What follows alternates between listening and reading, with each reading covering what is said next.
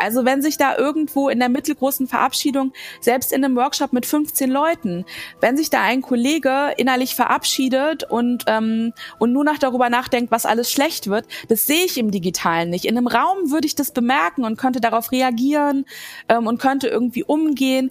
Ich könnte den, und das ist das Schlimmste am digitalen Arbeiten, ich könnte den in der Kaffeepause ansprechen.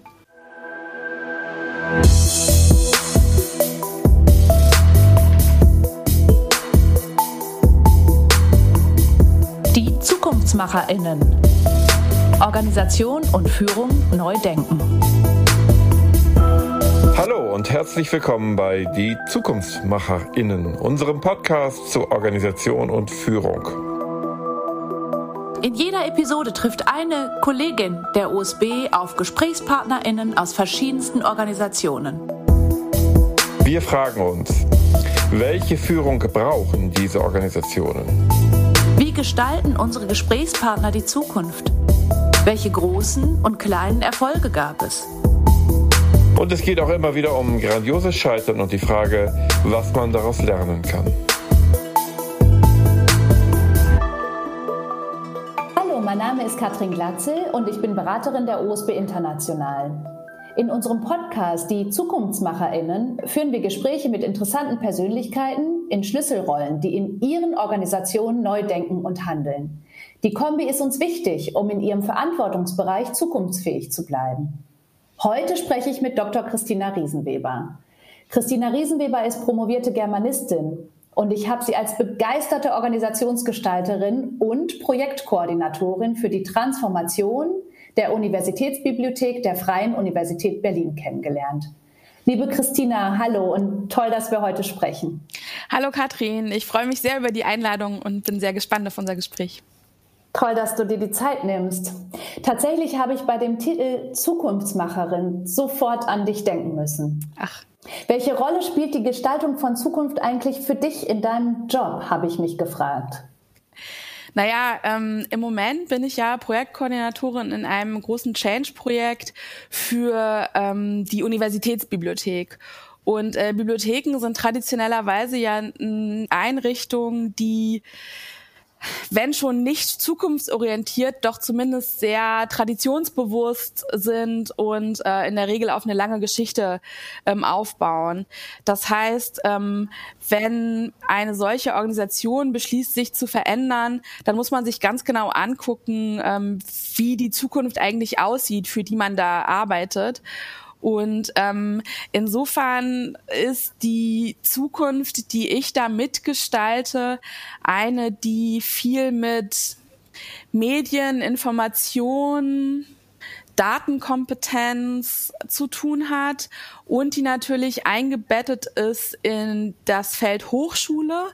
Das heißt, es geht um die Zukunft der Forschung. Ähm, es geht aber auch um die Zukunft ähm, von, von Studium und Lehre. Also wie wird eigentlich an unserer Universität in Zukunft ähm, gelehrt und was können wir da als Universitätsbibliothek beitragen? Ähm, in meinem längeren beruflichen Arbeitsfeld spielt aber noch eine andere Art von Zukunft eine Rolle.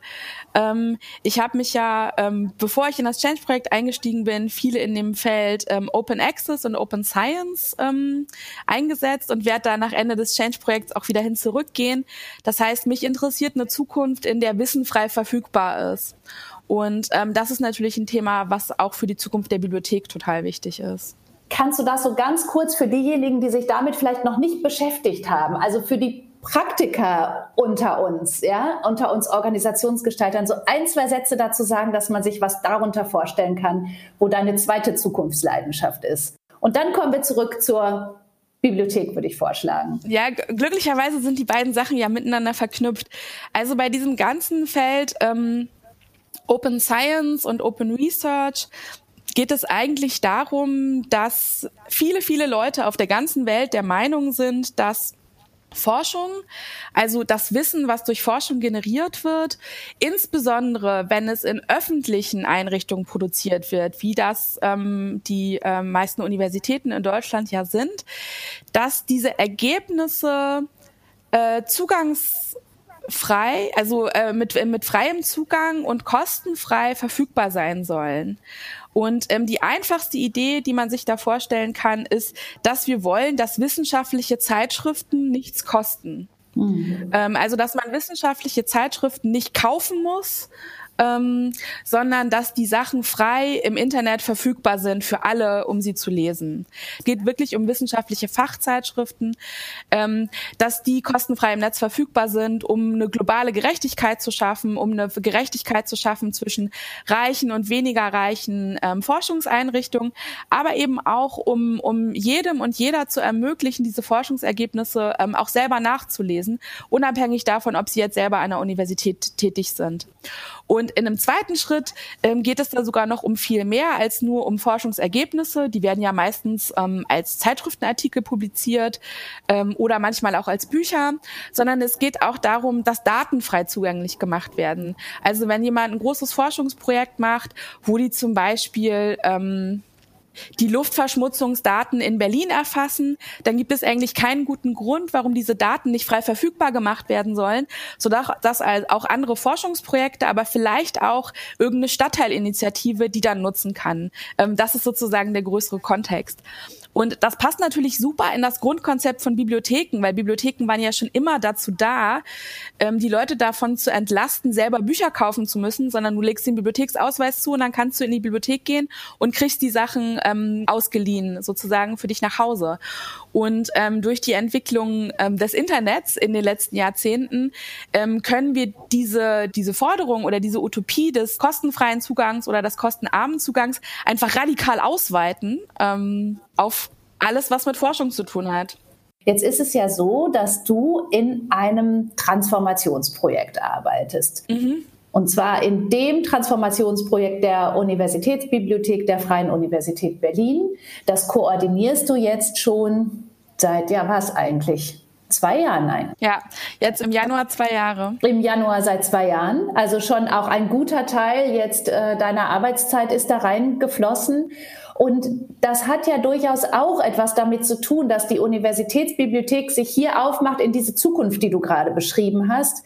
Was würdest du sagen? Was sind da so, jetzt wenn wir auch mal switchen, wirklich in die Organisation rein, auch zu den Mitarbeitenden und zu den Herausforderungen, die da empfunden werden. Was würdest du sagen? Was ist so, was ist so der Kern dieser Transformation? Also worum geht es da eigentlich? Hm.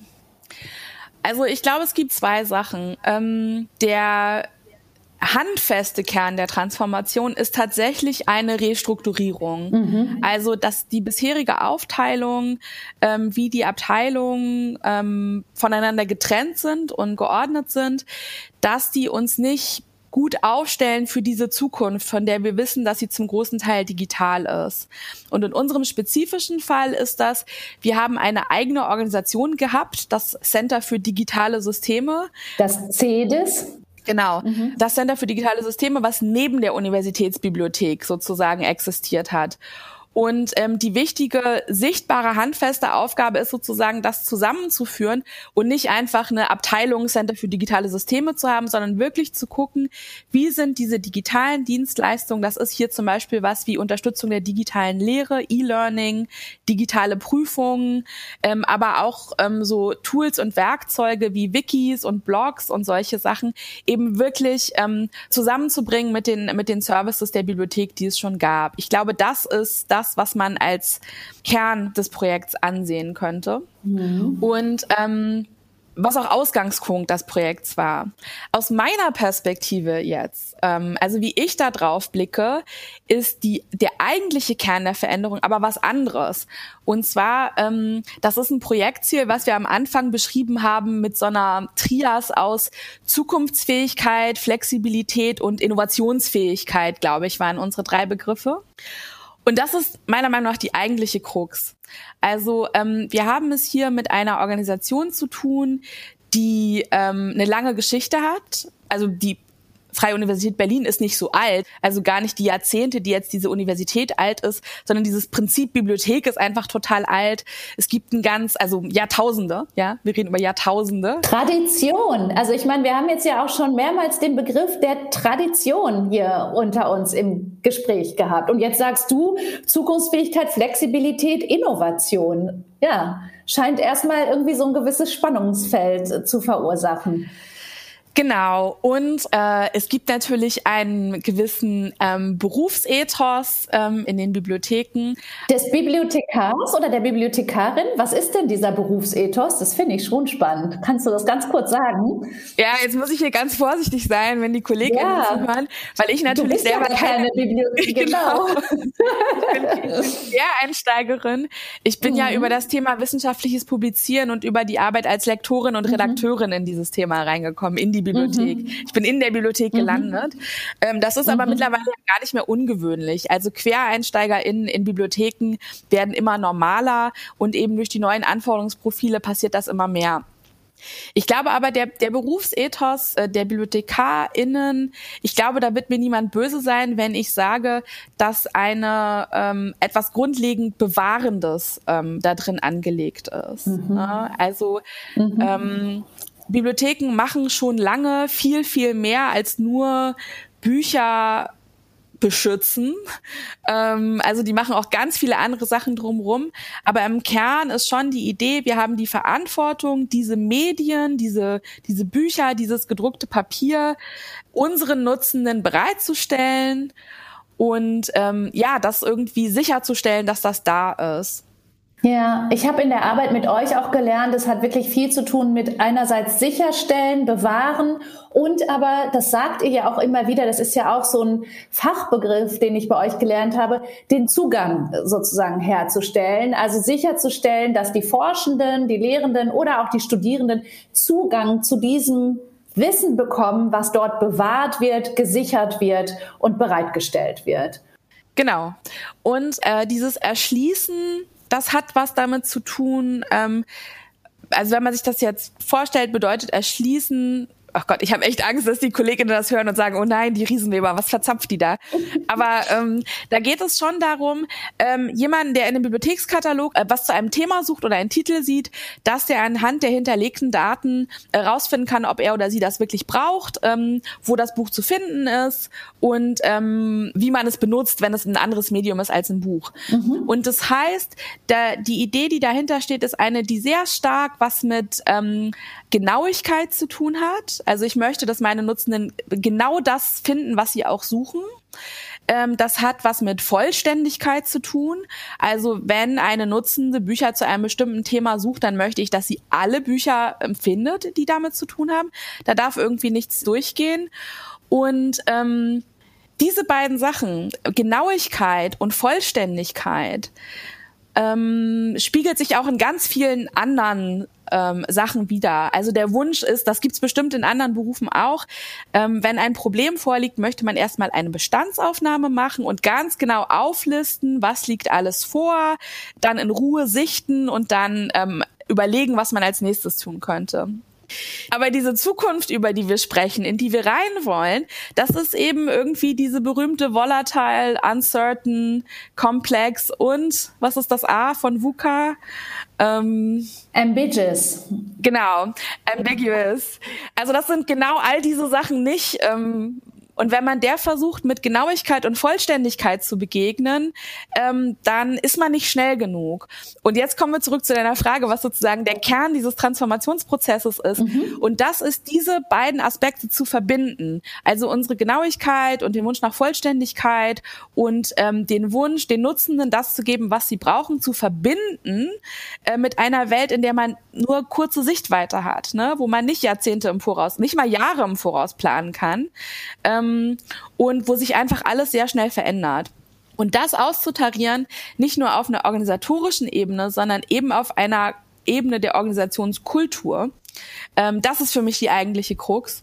Und ähm, das ist auch, glaube ich, Kern der, ich glaube, das ist ähm, meine wichtigste Aufgabe auch in dem Projekt, das irgendwie ein bisschen ja. ähm, mit voranzutreiben. Ja, sehr spannend, denn nach dem, was du gerade angedeutet hast, ist es ja nicht nur so, dass ihr eine traditionelle Organisation äh, mit einem starken Berufsethos in diese Zukunft mitnehmen wollt, du und die Kolleginnen und Kollegen, die in diesem Transformationsprozess arbeiten und natürlich alle miteinander sich in diese Zukunft bewegen wollen, sondern gleichzeitig hast du ja auch noch beschrieben, dass es eine Art Integrationsprozess gibt zwischen der der Universitätsbibliothek und dem Center for Digitale Systeme, also dem CEDIS, wo ich mir vorstellen kann, ja, dass am CEDIS äh, wo es um E-Learning geht, äh, um digitale Forschung und Lehre und ganz viele Projekte. Dort wird ja eher projektförmig gearbeitet nach allem, was genau. ich bis jetzt gelernt habe, dass es dort möglicherweise einen anderen Berufsethos und vielleicht auch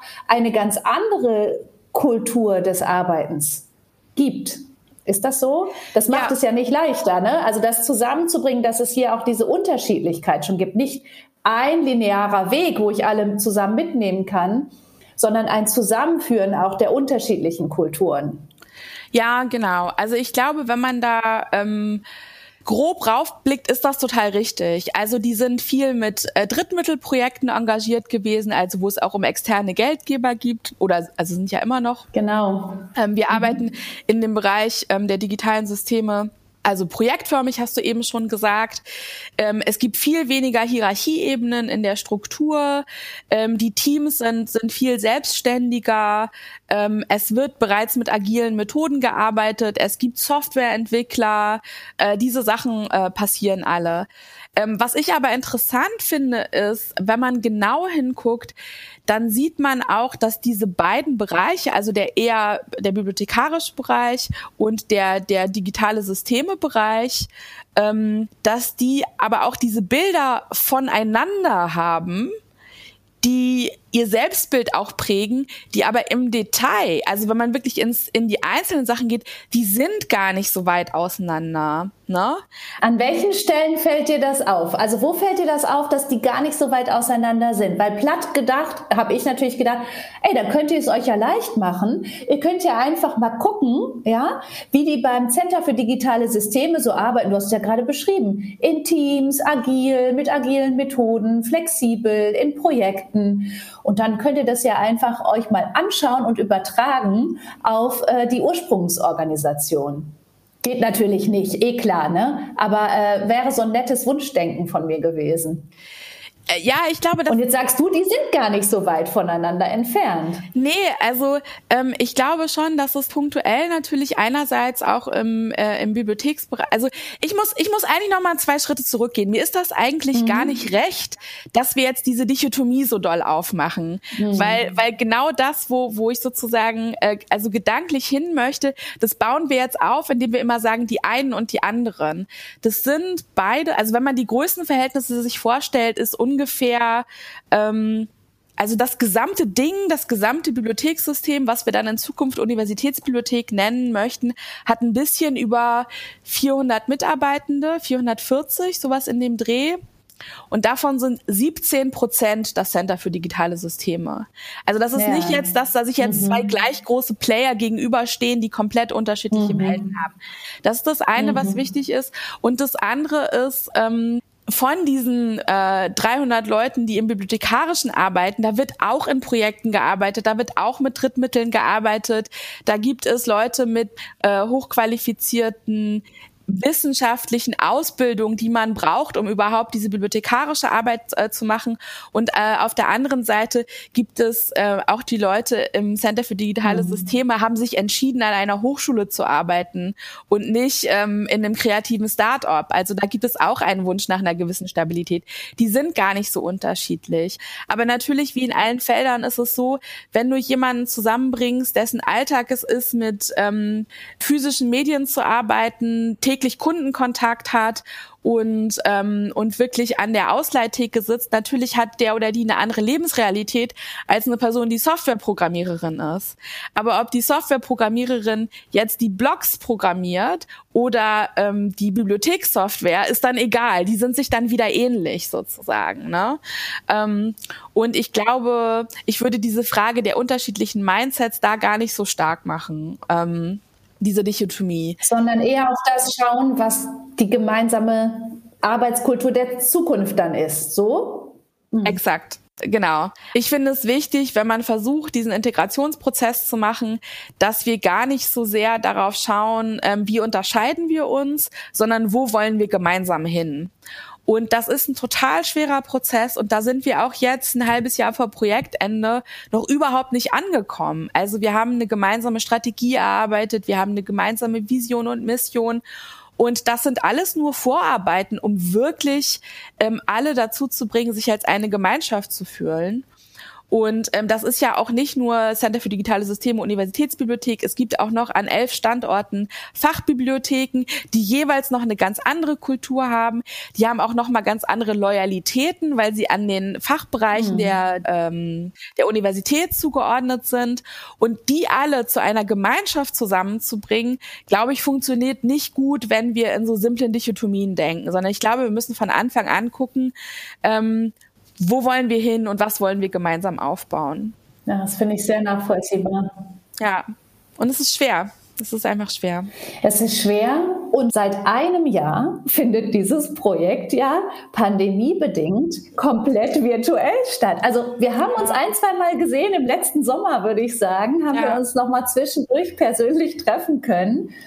Aber im Großen und Ganzen, wir haben jetzt Mitte Februar, sind wir seit über elf Monaten in diesem Projekt miteinander und vor allem ihr auch mit euren Kolleginnen und Kollegen ähm, digital, virtuell unterwegs. Mhm. Und ähm, das ist nicht einfach, wenn man deiner Hypothese folgt, dass es bei dieser Transformation ja im Wesentlichen um Kulturentwicklung geht. Ja. Und dass die Strategie, sagen wir mal, noch der leichte Part äh, der Transformation war, die gemeinsame Zukunftsausrichtung hinzukriegen, ist uns gar nicht so schwer gefallen. Jetzt merkt man, wo wir im Organisationsdesign und im Umbau und Aufbau und wirklich in der Entwicklung einer neuen Art und Weise, wie wir hier zusammenarbeiten wollen, ankommen, dass es durchaus auch schmerzhaft wird. Und ja, kannst, magst du da ein paar Sätze dazu sagen, wie du das auch erlebst, dieses, die Transformation pandemiebedingt komplett virtuell jetzt äh, durchzuführen? Wo hat es vielleicht auch wirklich Chancen bereitgehalten? Mhm. Ja, wo sind aber da auch noch mal zusätzliche Herausforderungen? Wie schaust du da drauf? Also ähm, es gibt ja Leute, die sagen, die Pandemie hat auch viel Gutes und ähm, wir wurden gezwungen, schneller ins Digitale zu gehen. Mhm. Echt geschenkt, wirklich. Ich hätte gerne darauf verzichtet. Ich bin mir ah, sicher, dass wir es auch so geschafft mhm. hätten, Videokonferenzen als ein wichtiges Tool irgendwann einzuführen. Also ähm, es hat dem Projekt einfach nur geschadet, es hat es verlangsamt, es hat es unglaublich viel härter gemacht. Ähm, und zwar ähm, vor allem in diesem Bereich des kulturellen Wandels. Also ähm, wenn wir davon ausgehen, dass es darum geht, eine Gruppe von mehreren hundert Menschen, die in verschiedenen Kontexten bereits zusammengearbeitet haben, dazu zu bringen, innerhalb von zwei Jahren sich eine Art von Gemeinschaft, äh, sich als eine Art von Gemeinschaft zu fühlen, dann ist es relativ wichtig, dass die sich auch gelegentlich ähm, sehen, dass die sich gelegentlich treffen. Und im ersten Jahr des Projekts hatten wir zwei wichtige Veranstaltungen, die da Meilensteine waren, die es einfach vorher noch niemals gab. Das eine war ein, ähm, ein, ja, so eine Art Betriebsausflug, wo wir einen, einen Tag mit, mit Teambuilding-Aktivitäten am Wannsee waren und dann abends ein großes ja. Sommerfest gefeiert haben mit 160 ja. Leuten. Und das, das, andere war vor ein bisschen weniger als einem Jahr, vor ein bisschen mehr als einem Jahr im Januar 2020. Ähm, haben wir einen Neujahrsempfang gemacht mit 170 Leuten, also fast der Hälfte der Belegschaft, in einer der Bibliotheken mit Buffet äh, und Sekt und einem Quiz und äh, Musik und solchen Sachen. Und da hat man gemerkt, das hat die Stimmung so geprägt. Ähm, die Kolleginnen haben da ähm, viel drüber geredet und sich gefreut und sich kennengelernt und konnten einfach diese soziale, menschliche Basis legen, auf der eine gute Zusammenarbeit ja basiert. Das geht ja viel leichter, wenn man sich ein bisschen kennt. Und wir reißen uns echt alle verfügbaren Beine aus, um irgendwie sowas ähnliches im Digitalen zu ermöglichen. Und wir haben auch gute Erfolge. Also unsere, unsere großen Veranstaltungen, die, ähm, die erste digitale Vollversammlung, haben 200 Personen gesucht. Also genauso viele wie unsere erste Vollversammlung ja. ein Jahr vorher, im, wo wir uns in einem großen Hörsaal getroffen haben. Das ist total toll. Ja. Aber es fehlt einfach eine Dimension. Es ist eine Dimension abgeschnitten und ähm, das macht es einfach nur schwer. Das heißt, ähm, liebe Leute, die uns zuhört, wenn ihr die Wahl habt, ähm, macht lieber keinen Change in der Pandemie. Ähm, sucht, euch, sucht, euch ein, sucht euch ein Jahr aus, wo alles schon geimpft sind. Ähm, es ist, es ist echt ein hartes, ein hartes Rot. Ja, aber oft ist das ja so wie bei euch auch, weißt du, man kann sich das nicht aussuchen, wann man den genau. Change macht. Es ist so. Also äh, die, das ist ja auch Organisationsumwelt, äh, die uns dazu bringt zu sagen, es braucht eine Veränderung genau jetzt. Genau. Ja, und das war das, was ich auch so geschätzt habe an euch. Also ich weiß nicht, wie lange das war. Im März 2020, anderthalb Wochen, zehn Tage, wo oh ja. wir irgendwie mal so kurz gerüttelt haben, uns geschüttelt haben und dann gesagt haben, ja okay, uns bleibt nichts anderes übrig, jetzt machen wir halt weiter. Ja. Oder wie hast du das erlebt? Total. Also ich glaube sowas wie, wir haben uns am 16. März das letzte Mal gesehen und am 23. März haben wir mit dem Strategieteam online getagt und das war dann so irgendwie, ne? Ja, du meinst, das waren nur sieben Tage, es war noch nicht mal, das, das war, war noch ja, nicht mal zehn Tage. Ja, das kann gut sein. War echt Schlag ja. auf Schlag. Ähm, wir haben uns am Anfang der Pandemie genau darüber Gedanken gemacht, ne? können wir eigentlich weitermachen oder nicht? Ähm, also ne, müssen wir bremsen, was sollen wir tun? Der Witz ist aber, dass genau die Art von Veränderung, die wir planen, also zukunftsfähiger zu sein, innovationsfreudiger zu sein, beweglicher zu sein, schneller auf eine volatile Umwelt reagieren zu können, sind ja genau die Sachen, die wir brauchen in der Pandemie. Ähm, und deswegen haben wir, also wir haben auf jeden Fall Abstriche gemacht. Wir haben jetzt gerade fürs, für die Endphase wirklich auch nochmal realistischere Ziele gesetzt und einige Sachen aus dem Projekt hinausgelagert, in die Zukunft verlegt.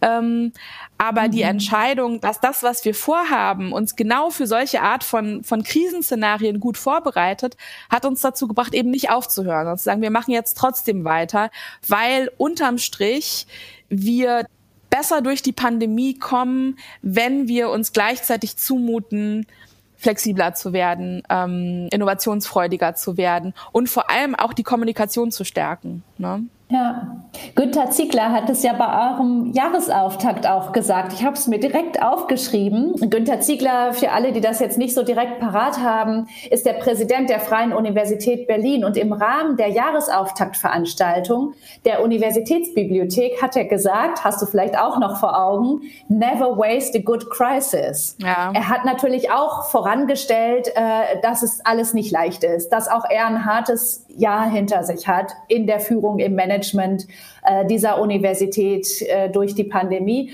und hat dann aber sozusagen, ist dann dazu gekommen, wirklich zu sagen, never waste a good crisis und äh, du hast ja gerade auch schon äh, so ein bisschen den Schwenk äh, genommen, zu sagen, na ja, also äh, klar, es war echt hart, geschenkt. Ich würde mich tausendmal lieber persönlich treffen mit meinen Kolleginnen und Kollegen und sie dort dazu motivieren, sich auf den Weg zu etwas Neuem zu machen. Würdest du dennoch sagen, dass ihr auch sozusagen diese Krise genutzt habt für euch und für das Projekt? Habt nutzen können auf die eine oder andere Art und Weise? Es war sicherlich leichter, die Universitätsleitung davon zu überzeugen, in das Thema digitale Lehre zu investieren. Ähm, also ne, so ganz, ganz pragmatische Sachen, dass Themen, die wir ohnehin bearbeitet hätten, jetzt mit größerer Dringlichkeit ähm, bearbeitet werden. Ähm, das Thema, ähm, wie viele Sachen, wie viele Medien erwerben wir in Print und wie viele in digital wurde beschleunigt in Richtung mhm. digital. Mhm. Die Frage, wie viele Digitalisierungsservices bieten wir an ähm, und wie sind die organisiert, also Print ins Digitale zu überführen von Beständen ähm, die Nachfrage nach digitalen Prüfungen, die wir ja auch ähm, bearbeiten, ist gestiegen. Also insofern kann man schon sagen, dass das so einen extra Drive gegeben hat. Aber ich hätte das alles lieber über, also ohne die total überlasteten KollegInnen und mit Präsenz etc. gemacht. Wir hätten das nämlich auch so mhm. hingekriegt. Ähm, mhm. deswegen, mhm. ich bin im Moment noch zu sehr davon erschüttert, wie schlimm die Ausmaße der Pandemie sind, dass ich bereit sind, sowas zu sagen, das hat uns genutzt. Ähm, also dazu ja. ist es einfach so schrecklich. Äh, also, also zu schrecklich, was passiert, was immer noch passiert, was vielleicht noch vor uns liegt. Ähm, deswegen, ich möchte mich da nicht als Krisennutznießerin irgendeiner in irgendeiner Weise ähm, einbinden. Nee, ich sage, ja. ich sage nein. Wir haben das Beste draus gemacht. Also wir haben ja. wirklich das Beste draus gemacht. Ähm, aber wir hätten bessere Resultate ohne erzielt. Ohne Frage. Mm. Man merkt es dir auch richtig an, weil wir beide, äh, wir hören uns ja nicht nur, wir können uns ja auch sehen. Mm. Und äh, ich muss sagen, man, äh, man merkt es dir auch richtig an, dass du sagst, ja, ich kann auf der Sachdimension vielleicht ein paar Zugeständnisse machen, dass da Dinge etwas schneller vorangegangen sind, was, äh, was beispielsweise die Bewilligung von Geldern für äh, digitale Publikationen oder ähnliches angeht. Aber auf der Sozialdimension merke ich dir so richtig an, wie du denkst, ja, aber da ist auch so vieles, äh, was nicht so läuft, wie wir uns das gewünscht hätten oder was ich gerne anders gestaltet hätte. Du bist ja auch so eine Gestalterin von Kommunikation, ja. von Interaktion, von Settings. Ja, du magst ja auch so die Bühne. Und äh, da, da ähm, merke ich, da ist es doch so, das sieht man dir auch richtig an, dass dir da etwas fehlt im Augenblick.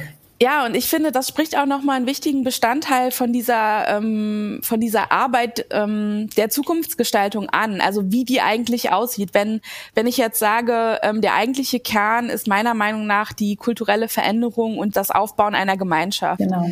Ist die Frage, wie funktioniert das eigentlich und was ist da meine Rolle? Und ähm, eine wichtige Rolle in diesem äh, Prozess, die das Projektbüro, also Martin Lee und ich zusammen machen und ich aber spezifisch auch mit meinem Skillset, ist das der Moderation. Und Moderation heißt ja, dass du äh, du hast ein Kommunikationsziel in irgendeiner Weise und du hast ein, eine Gruppe, mit der du das machst.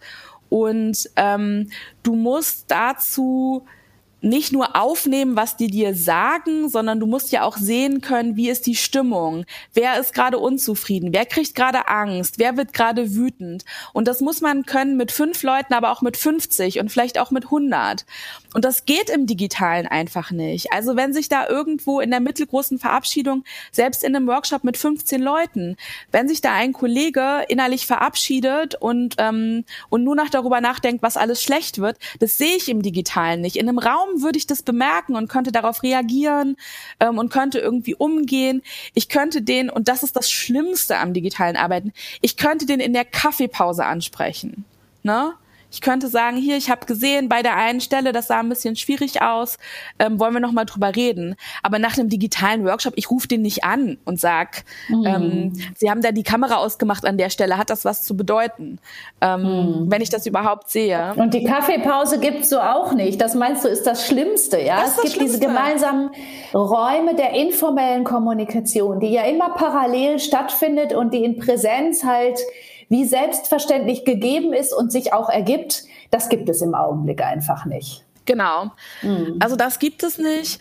Und mhm. ähm, wir wissen ja, dass ähm, solche Prozesse, wenn man die nicht als Top-Down-Prozesse gestalten will, das Thema Feedback super wichtig ist. Ne? Also wir möchten uns nicht am grünen Tisch hinsetzen mit der Projektleitung und beschließen, jetzt passiert das und das und das, sondern idealerweise möchten wir das mit den Kolleginnen und Kollegen zusammen erarbeiten. Und dieses Feedback erfolgt ja aber auch aus verschiedenen Leveln. Und da gibt es auch das formale Feedback. Also wir machen eine Diskussionsveranstaltung, wir machen einen Workshop, wir gründen eine Arbeitsgemeinschaft.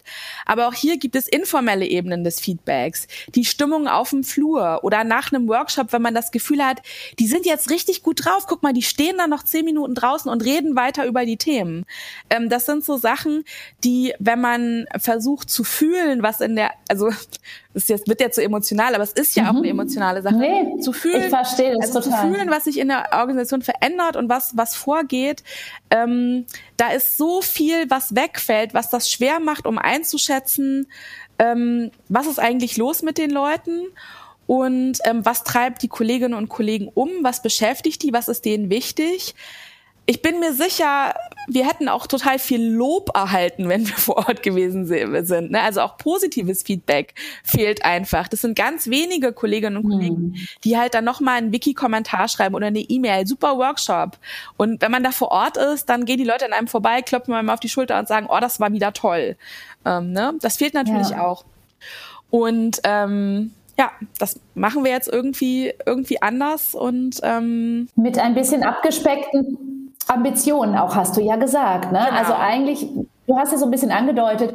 Äh, das Projekt ist schon jetzt auch in einer Phase, ähm, der, in einer Entwicklungsphase, die A, entscheidend ist, weil jetzt geht es wirklich in die Umsetzung, in die Gestaltung der neuen gemeinsamen Organisation. Wir reden jetzt wirklich nicht mehr von diesen beiden getrennten Einheiten, sondern wir reden ja auch ganz offiziell, ja, was vorher äh, einen komplizierten Titel hatte, den wir jetzt gar nicht unbedingt wiederholen müssen, ist jetzt die Universitätsbibliothek und als solche die eine Organisationseinheit, die sie in Zukunft sein wird. Und wir reden jetzt ja wirklich von der Organisationsgestaltung hier drin. Da hast du gerade schon gesagt, na ja, aufgrund der doch auch Verlangsamung, die wir gehabt haben, auch manche Ambitionen, die wir nicht erreichen konnten jetzt, ne, äh, machen wir so ein paar Abstriche und äh, haben unsere Ziele auch nochmal neu gesetzt, mhm. haben uns Ziele gesetzt, die wir auch unter den gegebenen Rahmenbedingungen für realistisch halten.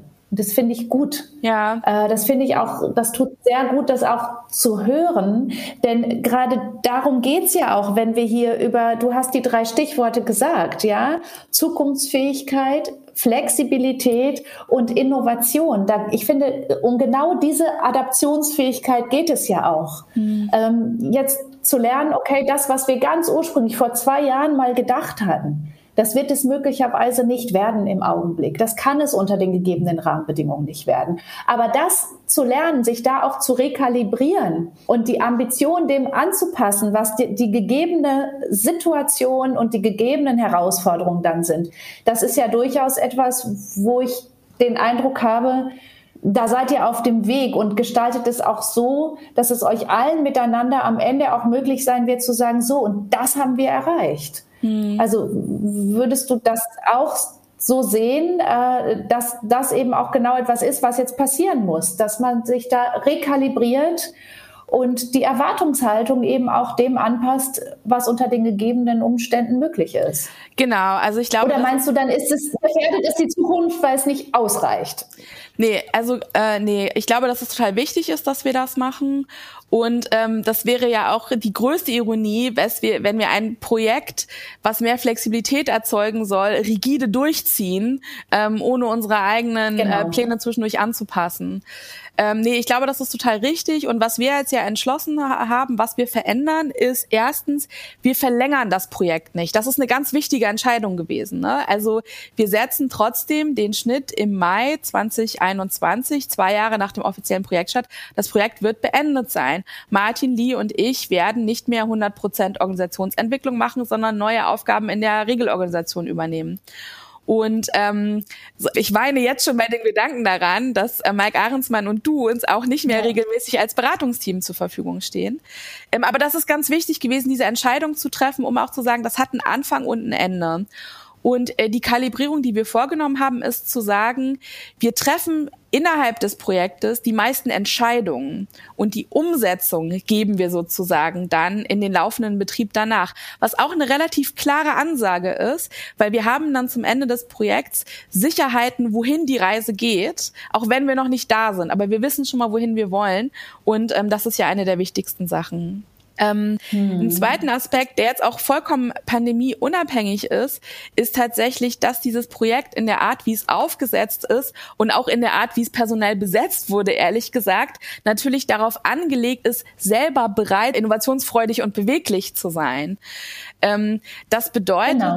dass wir eigentlich von Anfang an so eine Practice What You Preach ähm, äh, Rolle gehabt haben, dass wir von Anfang an das, wo, wovon absehbar war, dass wir da kulturell hinwollen, was das Thema Kommunikationskultur angeht, dass wir das einfach schon machen, dass wir in dem Projekt versuchen, keine langweiligen Meetings zu machen, sondern immer eher in ähm, ergebnisorientierten Workshop-Formaten zu arbeiten, dass wir versuchen, Leute mit einzubeziehen, ziehen, ähm, wo das geht. Dass wir aber auch keine Augenwischerei betreiben und sagen, so jetzt stimmen wir mal alle gemeinsam über X oder Y ab, sondern zu versuchen, möglichst klar zu sagen, was eben weiterhin ähm, Top-Down-Entscheidungen sein werden. Und ich glaube, das ist das Spannende, dass wir sozusagen so eine Art kleinen Kern der Zukunft von Anfang an in diesem Projekt hatten, also im Projektbüro, was wir jetzt langsam immer weiter ähm, aus, ausweiten ähm, und dann gemeinsam mit möglichst vielen Kolleginnen und Kollegen ähm, die diese Zukunft bauen, dass die eben auch von vielen mitgetragen und mitgestaltet wird. Ne? Ja, und das macht ihr ja gerade wirklich konsequent, das kann man beobachten. Es gibt ganz viele verschiedene Teams und Arbeitsgruppen, die jetzt gerade sich genau das überlegen, wie soll unsere künftige Organisation eigentlich aussehen, die entlang auch der Dimension des Organisationsdesigns äh, ihre Organisation der Zukunft bauen. Das könnte man wirklich fast so sagen, oder? Ja, auf jeden Fall. Ähm, und das ist ganz spannend, weil es gibt so ein paar ähm, große Gruppen, die zentral von der Leitung eingesetzt wurden, die jetzt wirklich das Organisationsdesign für einzelne Abteilungen ausarbeiten. Und da werden wir jetzt ähm, nächste Woche das erste Mal eine neue ähm, Strukturidee für eine der Abteilungen präsentieren, ähm, für die ähm, Abteilung, die sich mit den Diensten für Forschung beschäftigt, in der ich dann auch ähm, arbeiten werde. Mhm. Ähm, das ist total toll, aber viel spannender sind, nee, nicht viel spannender, aber mindestens genauso wichtig sind die Sachen, die, die viel kleiner sind. Also, dass wir auf, aus einem Workshop, der im Oktober stattgefunden hat, ist eine Idee entstanden, wo sich jetzt Kolleginnen und Kollegen zusammengesetzt haben und in wirklich eigenständigen, selbstorganisierten Gruppen neue Konzepte umsetzen, wie zum Beispiel, dass sich die äh, KollegInnen, die Teamleitungsverantwortung haben, dass die sich auch mal treffen, dass die einen informellen Netzwerkaustausch haben, unabhängig davon, wo sie jetzt angesiedelt sind. Ähm, oder ein, eine Idee, über die seit Jahren gesprochen wird, nimmt jetzt Form an, nämlich, dass wir so ein organisiertes ähm, Job-Shadowing machen können. Also, dass wir, dass wir Regeln dafür haben und ähm, Formate, wie über einen kürzeren Zeitraum man sich mal angucken kann, wie eigentlich in einer anderen Abteilung gearbeitet wird. Und ähm, das ist nichts, was sich das Projektbüro oder die Leitung ausgedacht hat, sondern das ist sozusagen jetzt mit den Kolleginnen und Kollegen ähm, wird das getragen. Ich, ich möchte aber auch an dieser Stelle sagen, dass das natürlich immer noch nur, weiß nicht, vielleicht 30, 40 Leute sind, die da aktiv mitarbeiten. Ne? Also es ist nicht so, dass jetzt alle 400 von den 400 ja, genau. Mhm. Also von den 440 mhm. Mitarbeitenden sind ungefähr 100 ähm, auf dem, ähm, das sind studentische Hilfskräfte, die sich nicht so stark in diesen Prozess ähm, einbringen, auch wenn sie eingeladen sind. Ähm, das heißt, wir haben so so eine Kernbelegschaft ähm, von so 350 Leuten. Und wenn sich jetzt in diesen Arbeitsgemeinschaften und in den Projektgruppen 30, 40 Leute organisieren, dann sind da immer noch natürlich ähm, ein großer Teil, die denken, ja, wann komme ich jetzt endlich mal äh, dran, sozusagen auch was mitmachen zu dürfen. Und die waren natürlich in den Großveranstaltungen, die waren in den Workshops, da waren immer so ähm, zwischen 70 und 100 Leute, also äh, ganz tolle Beteiligung. Aber daraus ist jetzt nicht eine konkrete Maßnahme entstanden, dass wir jetzt genau wissen, wie der Geschäftsgang XY in Zukunft anders angelegt wird. Und da sind wir im Moment schon an einem Punkt, der frustrierend ist für viele. Ne? Also ich finde das auch wichtig, das nicht zu schön zu reden, dass die Projektdauer auch für viele als sehr lang empfunden wird, bevor es dann in die konkrete Veränderung ihres konkreten Arbeitsplatzes geht. Das wird wahrscheinlich jetzt erst im Herbst passieren. Und ich bin den Kolleginnen und Kollegen sehr dankbar, dass sie die Geduld aufbringen, das mitzumachen und nehmen denen das auch nicht übel, wenn ein paar von denen mittlerweile echt ungeduldig und ein bisschen sauer werden. Ne? Also das ist was, was mhm. wir zum Projektende hin auch stärker wahrnehmen. Und ich denke, das wäre auch ohne die Pandemie passiert, ähm, dass wir mit den Ungeduldigen äh, und zu Recht Ungeduldigen auch äh, schauen müssen, dass wir die nicht verlieren, ne? dass die noch Bock haben mitzumachen. Mm, mm. Ja, finde ich, äh, finde ich alles sehr nachvollziehbar. Gleichzeitig ist es schon eine ein, ja, doch ein sehr partizipatives Vorgehen, was ihr da gewählt habt. Und äh, das war euch ja immer wichtig, das war euch immer ein Anliegen. Und wenn du jetzt sagst, dass, ich sag mal, 40 bis 50 Personen wirklich richtig aktiv, ja, in die Arbeit an ihrer neuen Organisation, an der Ausgestaltung äh, beteiligt sind, ähm, dann darf man, glaube ich, nicht vernachlässigen, dass das wirklich auch schon eine große Zahl ist ja. und äh, dass das auch von eurer Seite aus sehr viel an Koordination, Steuerung, Vorbereitung, Zusammenführen, immer wieder zusammenführen und auf Ergebnisse führen und fixieren bedeutet.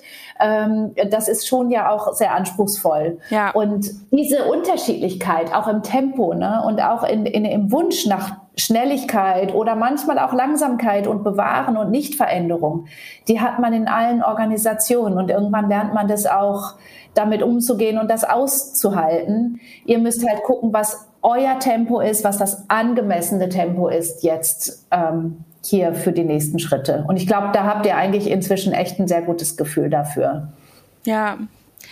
Ähm, ja, toll. Bitte, sag. Dir liegt noch was auf der Zunge. Ja, und zwar, ich finde es auch ähm, gut, dass du jetzt nochmal gesagt hast, dass das eigentlich ja hohe Beteiligungszahlen sind. Ne? Also, dass das nicht wenig ist. Und das finde ich auch noch sehr interessant, wenn man sich mal anguckt, was einen Kontext wir uns bewegen. In, in akademischen Bibliotheken und in Hochschulen allgemein ist die planvolle Organisationsentwicklung und das professionelle Change gestalten neu. Ähm, also wir sind bei uns in der Gesamtuniversität das erste Projekt dieser Dimension ähm, mit einem dezidierten Projektteam, mit einer externen Beratung. Das gibt es nicht so oft. Und ähm, ja. unsere Mitarbeitenden haben in der Regel hat niemand von denen jemals so ein Change-Projekt ähm, begleitet. Und auch wenn man sich anguckt, ähm, in der ähm, deutschen, deutschsprachigen Bibliothekslandschaft hat sowas niemand vorher gemacht. Und das ist natürlich auch eine, eine wichtige Aufgabe, ähm, also eine wichtige Leistung, die ihr für uns auch erbracht habt, diese Arbeit, die wir machen, auch zu kontextualisieren und uns daran zu erinnern, wie das anderswo aussieht und dass das eben nicht ein Grund ist, den Kopf hängen zu lassen, ähm, wenn dann nur ähm, 40 Leute mitmachen, sondern dass das bereits eigentlich eine ganz gute Leistung ist. Was ich sagen will ist, was uns bei diesem Projekt extrem geholfen hat, ist immer wieder uns umzuschauen und nicht nur nach innen zu schauen. Und einer von diesen Perspektivwechseln kommt auf jeden Fall ähm, durch die Beratung, ähm, aber auch durch den Austausch mit anderen Einrichtungen. Wir haben bewusst uns jetzt in den letzten zwei Jahren massive Kommunikationstätigkeiten gemacht. Also Martin und ich haben echt super viele Artikel publiziert und waren auf Tagungen. Ja, das allerdings. Und haben, wir waren im Ausland. Wir haben, als es noch ging, waren wir in den Niederlanden, in ähm, vorbildlichen Bibliotheken. Wir haben eine Kooperation mit einer schottischen ähm, Universitätsbibliothek in Edinburgh gegründet. Ähm, und das ist eigentlich was, was ich jetzt auch noch mal sehe, was total wichtig ist, um gerade auch in diesen super schwierigen Zeiten die Perspektive immer wieder herzustellen, ist, dass man diesen Blick von außen und nach außen braucht, um irgendwie ähm, bei Verstand zu bleiben, hätte ich beinahe gesagt. Also um irgendwie weiter positiv ähm, durch diesen Prozess zu gehen um bei Verstand zu bleiben und zukunftsfähig zu bleiben. Genau. Super. Vielen Dank, Christina. Es war ein tolles Gespräch. Hat mir viel Spaß gemacht. Ja, ebenso. ZukunftsmacherInnen. Organisation und Führung neu denken.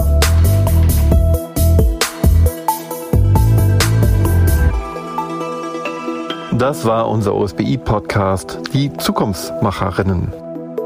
Alle OSBI-Podcast-Beiträge finden Sie unter osbi-i.com und auf allen bekannten Plattformen. Vielen Dank fürs Zuhören.